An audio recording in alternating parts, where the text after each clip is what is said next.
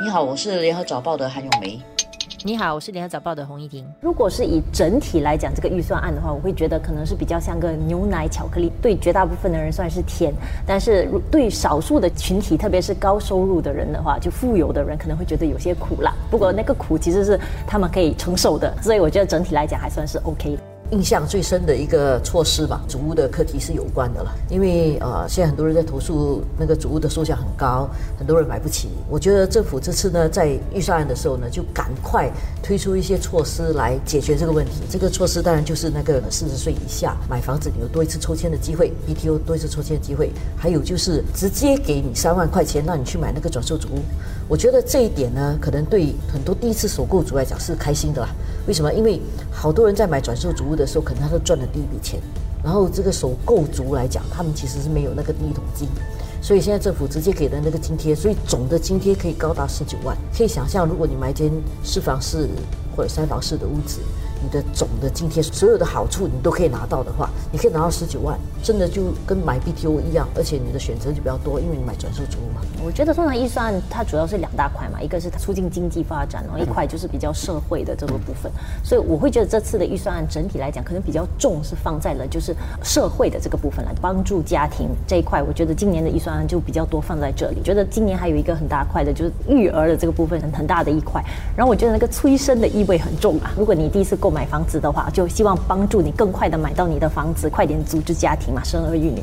然后呢，这个育儿方面呢，就很针对性的，就是生育过后的一些补助给的比较多。从那个时间点，我觉得也也蛮微妙的。从今天开始，你就可以享享受那个育儿花红嘛。但是如果你看那个安排的话，就是一些其他的，像说呃父亲陪产假延长多了啊两周，其实是在明年一月一号。现在算起来，从现在到明年一月，其实刚好十个月。就是希望你现在开始努力做人，然后希望到了明年的时候，就大家都有好消息。然后整个感觉是看得出是加重在希望，就是鼓励大家现在开始。如果你真的想生育的话，就不要再拖了。给这个钱啊，津贴了之后，他是不是能够解决问题？这个比较重要。他要解决的是想买房买不到。就是像前几天我们一直都在讨论的这个买得起还是买得到的问题。你要既买得起又买得到，他来给三万块，他应该是让他买得起了。但是是不是买得到？当然有更多的选择，他肯定会买得到。但是这个买得起、买得到了之后呢，以人性来讲哦，他会不会其实有了这个钱，他把它当成一个多余的钱？他进一步去推高房价，他想买更好的一点的。对他可能本来准备买一间呃四房式的屋子，二十五万，因为现在多了三万块，诶，二十八万我买得起，会不会反而推高了这个价格？我觉得这个是值得观察的。所以它到底影响多大，我们不知道。不过我希望不是那个结果，不然的话，我们就是等于在。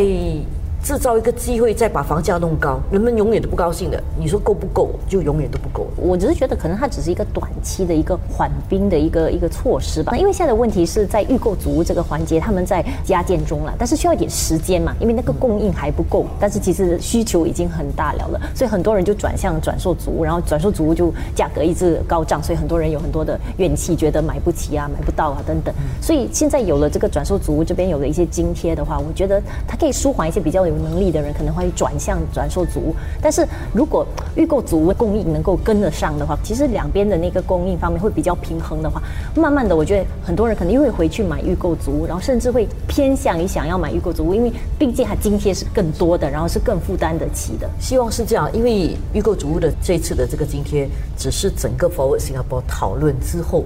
得到的一个可以马上解决下来呢，包括每一代的人要怎么看待这个拥有房子的这个公平性。还有你买预购主屋的话，地点好不好？然后什么叫做好，什么叫做不好？什么叫做成熟主屋区？什么叫非成熟主屋区？还有我们现在看到一些变化了嘛？比如说登家很远，但是一个名校搬去之后，突然间它的价值不一样。所以每个地方的价值其实还可以通过其他的方式来改变。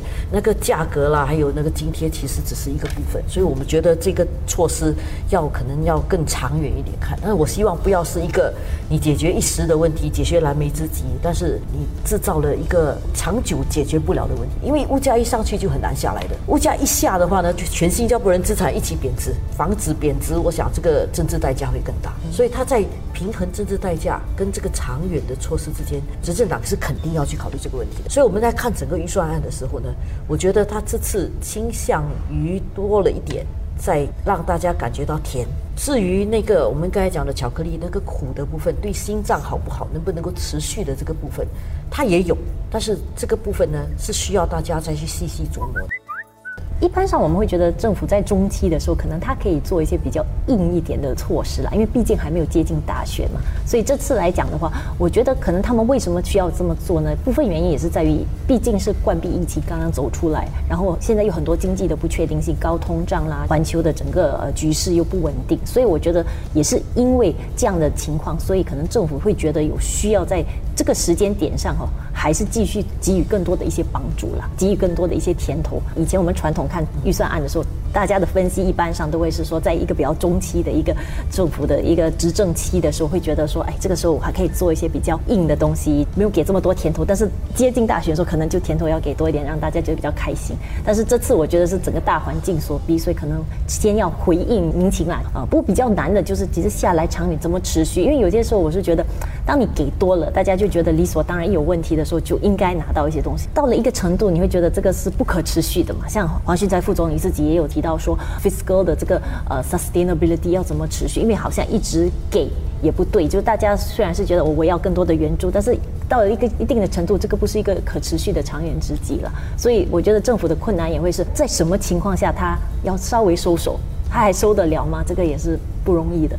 因为现在其实人民在冠病之后，整个国家的这个信任程度还是蛮高的，他不想要马上破坏这个信任。